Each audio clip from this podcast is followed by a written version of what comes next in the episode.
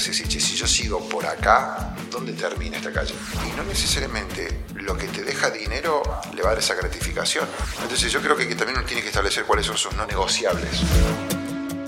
Muy pero muy buenos días, soy Seba Sosa y este es otro martes de Emprende con propósito. Y acá estamos, quería compartir con ustedes a Adriel Menéndez, y Adriel nos, escucha del podcast número 66 que hicimos en aquel entonces con Mateo Salvato y dice, se nota muchísimo la pasión que le ponen a las cosas. Y bueno, manda un mensaje realmente muy pero muy lindo. Dice, cada vez que veo un cartel de Rimas en mi ciudad de Bahía Blanca, dice, me acuerdo de vos. Gracias por escribirnos y por compartir y hacernos saber de alguna manera que el tiempo que le dedicamos todos eh, el equipo y le ponemos eh, el cariño se recibe del otro lado, se siente y es de valor. Así que pueden escribirnos a podcast.emprendeconpropósito.com Podcast número 112, Seba contesta. Está Lu con nosotros nuevamente. Hola Seba, ¿cómo estás? Muy buen día, ¿cómo estás vos? Muy bien. Trajimos varias preguntas y si querés, estás preparado, arranco. Siempre, siempre preparado. Me gusta.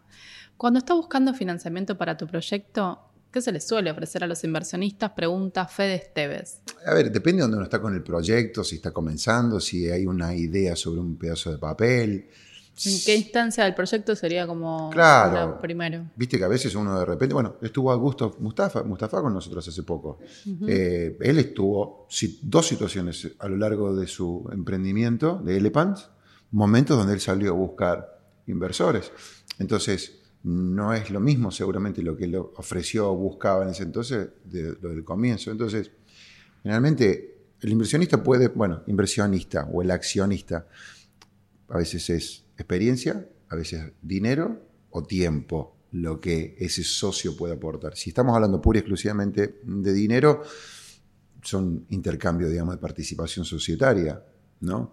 Eh, cuánto, y va a depender en cuánto también la persona esté invirtiendo en el proyecto y dónde esté, en qué momento esté el proyecto. Claro. Desde, desde un punto o cinco puntos a, a realmente quizás una participación mayoritaria en el proyecto si estamos diciendo que la persona ponga gran parte del capital. Lo que le puedo decir yo a Fede, por la experiencia nuestra dentro de los proyectos de los cuales somos parte o sociedades que se forman de las oficinas que están adheridas a la marca, si a mí viene a pedir plata a alguien, yo lo que quiero ver es cuánto tiene, cuánta piel tiene puesta él en el juego. Es decir, vos venís, Lu, y me decís, che, yo necesito 100 pesos para un proyecto que va a requerir 100 pesos y yo, a mí no me gusta meterme en algo donde vos no estás participando también. Si vos venís a pedir a mí el 100% de la inversión, a mí personalmente, una cuestión personal, ¿eh? a mí, yo, te digo, Lu, cuando vos pongas plata en tu propio proyecto, invítame a mí si querés.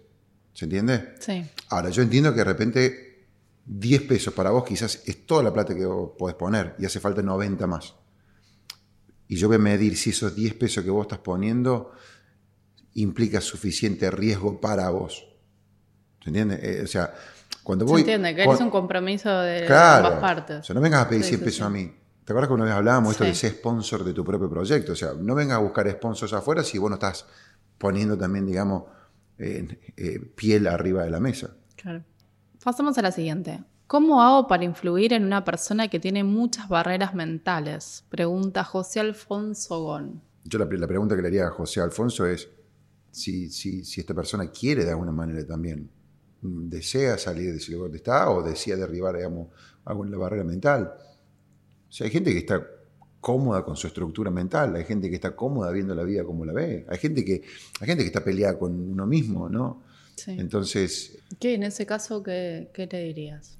Le recomendaría lectura, le recomendaría que si de repente, viste, viene y es la, típica persona que se siente y dice, viste lo que pasó ahora, qué pasó, tal cosa. Yo diría, apaga la tele, ¿no es cierto? Fíjate a quién seguís en las redes, ¿no? Eh, le diría, ¿por qué no te dejas de juntar con fulano de tal que todo el tiempo te está diciendo tal cosa? Porque probablemente está en, un entorno tóxico, ¿no? Entonces lo ayudaría. Ahora, hay gente que es dependiente, es tóxico dependiente. Yo, lo ayudaría, le recomendaría libros, le recomendaría podcasts. José, yo diría que si por la persona, no, tu amigo, tu pareja, tu jefe, tu colaborador, quien sea la persona, ve que no quiere salir de ese lugar, después el siguiente paso es un poco evitarlo vos a él o a ella. Claro. Qué mala onda. sí. Vamos con la siguiente sí, Vamos a la siguiente pregunta. ¿Cuándo sabemos si el camino que venimos transitando es el que anhelamos? Pregunta Sol Frago Viviendas. Uy, qué profundo esto. Yo creo que cuando uno está por el camino que uno no anhela, también te pone, por ejemplo, en las cosas que te, pone de mal humor, no te pone tu mejor versión. Cuando vos estás yendo y haciendo algo que, va contra tu, naturaleza, o decís, pucha, a mí me pasa que cuando yo estoy en mi salsa o cuando estoy en ese, eh, haciendo lo que me gusta, el, día se te pasa más rápido, te, estás de otro humor, las cosas te salen mejor porque estás mejor predispuesto. Cuando vos luchás contra lo que estás haciendo, creo que es una frustración constante. Yo, yo me diría o miraría el, la aguja en el panel de control de, sentido de humor, de tu actitud. Y no necesariamente lo que te deja dinero a uno lo va, le va a dar esa gratificación. Eh, Stephen Covey en el libro, en el libro de los siete hábitos, hay uno de los hábitos que él habla del fin en mente.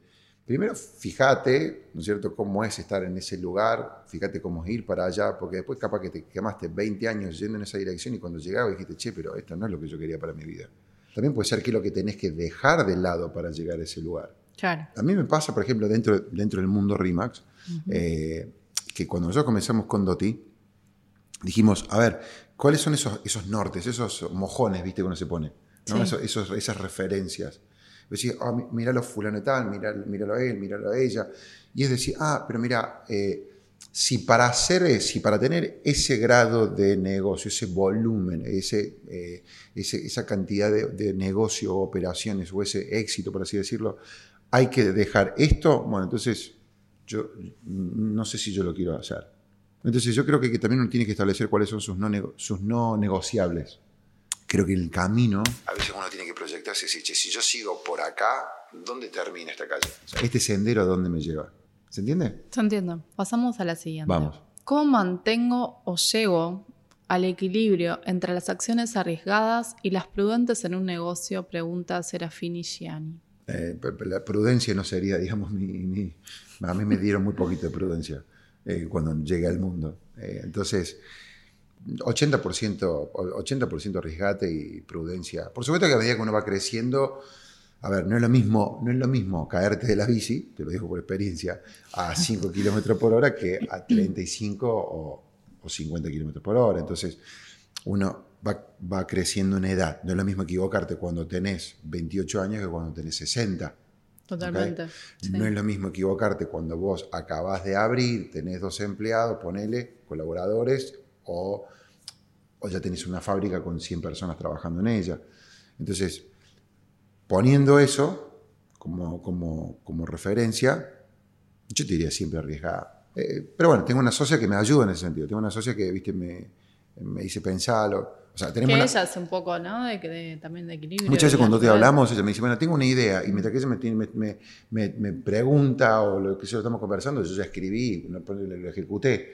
Y después viste, viene y me, dice de todo. Me dice, pero era una conversación que la que estábamos teniendo, no era ya tirarnos a la pileta. Entonces, mi conducta es más esa, de ir para adelante. Es preferible equivocarse. Y también escucho mucha gente con mucha experiencia. Uno dice, equivocate, equivocate, equivocate rápido, corregí. Sí. Entonces. El emprender tiene eso, ¿no? Que todos te dicen, como equivocate rápido y corregí. Yo le diría, no tengo ni idea de lo que está pensando, no sé ni dónde está parada este, en la vida, pero yo diría, arriesgar. Bien. ¿Cómo haces para no perder la calma cuando hay un problema u obstáculo que se te presenta en el negocio? Pregunta Lucía Ramírez, 5602. La pregunta de Lucía está buena. Yo, o sea, me pasa todo el tiempo, digamos, de que pasan cosas al mi alrededor tengo un buen equipo, confío en la gente con la que digamos, trabajo. Yo hablo siempre, digamos, mi fe, creo en Dios. Yo creo a Dios. O sea, si vos creaste el universo, el mundo, todo lo que va mañana va a pasar. O sea, no hay nada que yo pueda cambiar. Y después, por supuesto que hay momentos que uno se hace mala sangre. Te hace mala sangre a veces, en mi caso personal, la gente que depende de tu decisión. Claro, sí, eso es. Porque si vos porque si vos decís, no sé, bueno, vos che, con vos mismo claro, es muchísimo más fácil. Che, volvemos a la pregunta anterior. Che, arriesgamos. Sí, arriesguemos, total. Si perdemos la compu, perdemos la compu. No, pero cuando la compu, te quitan la compu y, no comes vos, ¿entendés? Y Tommy, sino que queda, no sé, tus hijos, porque empezás a tener hijos, o tenés, viste, ¿no es cierto? Mm. Eh, viste, sacaste chicos de la calle, o una mascota, un perro, viste, hay más gente, digamos, que de repente es afectada por tu decisión. Sí. Aún así todo, yo digo, ok, este es mi proceso, Lucía. Yo digo, confío en el equipo, confío en Dios. Yo sé que voy a buscar el, bien común de todas las personas que trabajan. Y tú digo, ¿sabes qué? Ya está. O sea, no puedo hacer más nada. O sea, no puedo hacer más, no puedo hacer más nada. Yo hice absolutamente todo, ya está. ¿Qué sé yo? Andar el peor escenario, ¿Cuál es, ¿Qué es lo peor que puede pasar? Listo. Me imagino lo peor, trabajo para lo mejor, pero me imagino lo peor. Y yo digo, la miro a mi mujer, socia y compañera de aventura y cruzada, y le digo, ¿podemos vivir con lo peor? Listo, si podemos vivir con lo peor, o sea, si a la larga estamos hablando de cosas materiales también, es como que a nadie le gusta que, no sé, empeñar el auto para lo que fuera. Pero después todo, si, si es cosas materiales, volveremos a arrancar. A, veces yo lo he dicho, nos han pasado situaciones donde digo, bueno, volvemos a arrancar. No es lo mismo arrancar de vuelta con 46 años que con 27. No, claro que no. O sea, tenía creo que más energía por ahí antes. ¿no? Sí. Vamos con la última. Sí. ¿Cómo manejas los momentos de ansiedad? Pregunta Charlie. Eh, ¿Los manejás, Eva? Es buena pregunta eso. ¿Cómo lo, manejo, Lu? Contestalo vos, ¿la querés contestar vos? Podríamos habilitar una cuestión. Lu responde. Soy este no sé si ansioso, o sea, soy intenso. ¿Y ansioso? También. ¿También? Yo creo que sí, que es un mix. ¿Y cómo el manejo ante la ansiedad, decís vos? Yo creo que a veces le das rienda suelta por momentos y eso te lleva a veces a, que, a, movilizarnos a todos. Y otras veces no sé por qué escuchás. Y eso hace que, que bajes un poco. Y creo que el deporte te ayuda muchísimo. Sí, por ejemplo, es verdad. A veces cuando yo noto que cuando eh, como si yo salí un rato, ponele, fui, di una vuelta y volví, es como que está, eh, ¿no? Más tranquilo. O a veces me agarra Dotti y me dice, tenemos que ver esto ya. Y yo, y yo viste, y si, y si no salí, ponele a hacer deporte, viste, como que estoy parado, viste, al lado de la mesa y estoy como que... Y me dice, eh, andate, me dice, andate y volver un rato. A veces me deja, a veces no. Me dice, sentate acá y no te vas a ningún lado hasta que... Esta mañana me prohibió que el sábado salga. Me dice, tenemos un montón de cosas que hablar, el sábado no salgas a ningún lado. Así que voy a tener que negociar. En los sabios, claramente los escuchás a. Creo que si existe el 3, lo estarías escuchando en 3. Escuchando 3. Por ahí también la manejo como, un poco como decís vos, y yo sumaría diciendo. Es como mi forma de ser, voy a 2.0, no voy a 1. Pero en la medida que. Creo que en la medida que también haya respeto, no haya maltrato. Tengo un buen equipo, confío en la gente con la que digamos, trabajo. Yo sé que voy a buscar el bien común de todas las personas que trabajan. Mi conducta es más esa, de ir para adelante.